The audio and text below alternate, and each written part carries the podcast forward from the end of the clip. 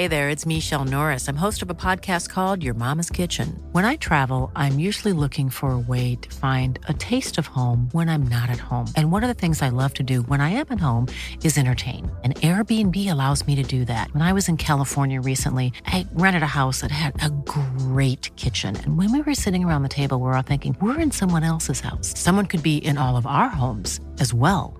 If you have a home, but you're not always at home, you have an Airbnb. Your home might be worth more than you think. Find out how much at airbnb.com/slash host. Y nos da mucho gusto saludar en la línea telefónica a Juan Carlos Acosta, alcalde de Xochimilco. Alcalde, ¿cómo está? Buenas noches. Muy bien, muchas gracias. ¿Cómo le fue su comparecencia? Gracias. ¿Cómo le fue la comparecencia? Cuéntenos. Pues creo que nos fue extraordinariamente bien. Eh, pudimos exponer con un buen tiempo y con amplitud pues las dudas, los temas que llevábamos eh, ante los las señoras y los señores diputados, eh, pudimos externar nuestros puntos de vista acerca de las cuestiones presupuestales, cómo estamos trabajando, nuestros avances en la ejecución del gasto, los programas de seguridad, del país, en fin, estos programas federales que se llevan. Creo que fue una comparecencia en la cual, pues, dicho sea de paso, nos llevamos hasta felicitaciones y por diputados que a veces se pensaría por ser de otros partidos eh, no lo harían y sin embargo yo reconozco pues en el diputado Federico Dorins a una persona que siempre ha sido muy dura, pero también objetiva en las calificaciones que eh, emite luego acerca de, los posicionamientos. Y nos fue muy bien. Oiga, ¿y cómo y cuáles fueron los principales señalamientos, eh, los, los, requerimientos ahora para la alcaldía por parte de, los diferentes grupos, de los diferentes diputados? Pues eh, los requerimientos que más nos piden es estar muy atentos a la actividad de seguridad en cuanto al turismo, de que los recursos se ejerzan con transparencia, que se dé la información pública pues a los órganos que lo requieren y sobre todo que podamos ser todos eh, más coordinados en el trabajo que se da hacia las diferentes situaciones que se presentan en la alcaldía. ¿Qué quiero decir con esto?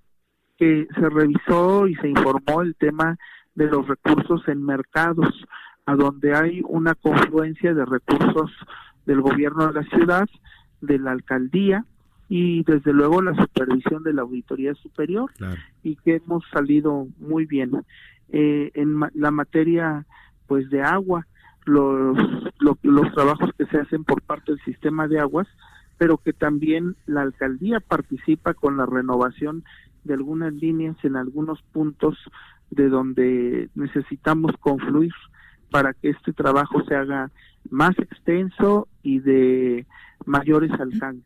Claro. Alcalde, muy buenas noches. Un, algo que ha sido también tema acerca de Xochimilco es la antigua parroquia de San Bernardino, que ahora quedó formalmente como la catedral. o la segunda catedral aquí en la Ciudad de México. Eh, hay cuestionamientos acerca de si tiene o no la infraestructura, eh, seguridad para albergar justamente esta sede y para recibir y recibir fieles, por supuesto. ¿Está en buenas condiciones? ¿Qué trabajo, qué, estudios se han hecho al respecto? La parroquia aún no está eh, intervenida por parte de el Instituto Nacional de Antropología e Historia, eh, tiene pues sin, sin duda todos los problemas después del sismo que se agudizaron y se presentaron y que hemos nosotros surgido a la autoridad competente para que inicie los trabajos, para que proyecte en la medida de lo posible lo más rápido la actividad de reconstrucción. Sin embargo, esto pues no ha sido posible, aún todavía a más de dos años del sismo. Nos preocupa mucho porque Xochimilco no es una iglesia eh, sus templos no son templos como todos los que encontramos, valga el comparativo, en el centro histórico de la ciudad. Aquí son templos vivos, son templos a donde una comunidad eh, acude, donde se desarrolla, pero además eh, por usos y costumbres, pues tienen sus festividades, tienen la necesidad de generar esa cohesión social que tanto nos ayuda también a nosotros como gobierno. Imagínense ustedes una alcaldía sin cohesión social, bueno, pues estaríamos en los índices como están eh, en otros lugares. Y nosotros no queremos eso. A nosotros nos conviene, nos ayuda, nos fortalece que el tejido social se siempre esté unido desde la familia como comunidad y que si estos lugares como son las iglesias en los pueblos y en los barrios en la cabecera delegacional somos la alcaldía que más tiene más iglesias en deterioro tiene tiene más de 30 y en toda la Ciudad de México. Y el Instituto eh, de Antropología e Historia pues esperemos que ya no se tarde más y que sea muy pronto la restauración y la recuperación de estos eh, bienes inmuebles catalogados por el mismo INA como patrimonio artístico e histórico. Bien, alcalde, por último, preguntarle cómo va el tema de las trajineras allá en Xochimilco con la venta de alcohol, con todo esto, ¿cómo va el asunto? Hemos regulado bastante el tema del alcohol. ¿No les ha bajado eh, la afluencia por eso? Sí, bajó muchísimo. Mm. Es un asunto que trae consecuencias desafortunadas económicamente para los sectores de, eh, productivos de que, viven en torno y, al, y del lago de Xochimilco es una parte que nosotros esperemos que la gente poco a poco ya comienza a regresar, que vuelva el turismo nacional, el internacional y que no se tenga este castigo pues de forma indirecta para la población que deja de percibir eh, un ingreso familiar del cual es producto de su trabajo. Muy bien. Pues unas por otras, pero bueno, pues ahí está el asunto. Alcalde, gracias por platicar con nosotros esta noche.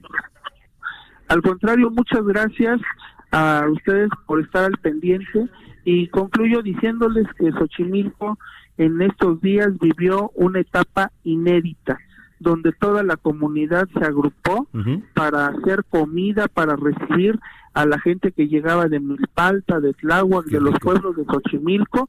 Hubo una comida aquí para más de 15 mil personas. Pues. Hubo más de 1.500 eh, personas preparando comida y sin duda eso es un fortalecimiento a nuestra identidad. Muy bien. Además, ahí se cocina riquísimo ¿eh? por esos lares. bueno, alcalde, pues gracias, estamos en contacto. Muchísimas gracias, muy buenas noches. Buenas noches, es Juan Carlos Acosta, alcalde de Xochimilco.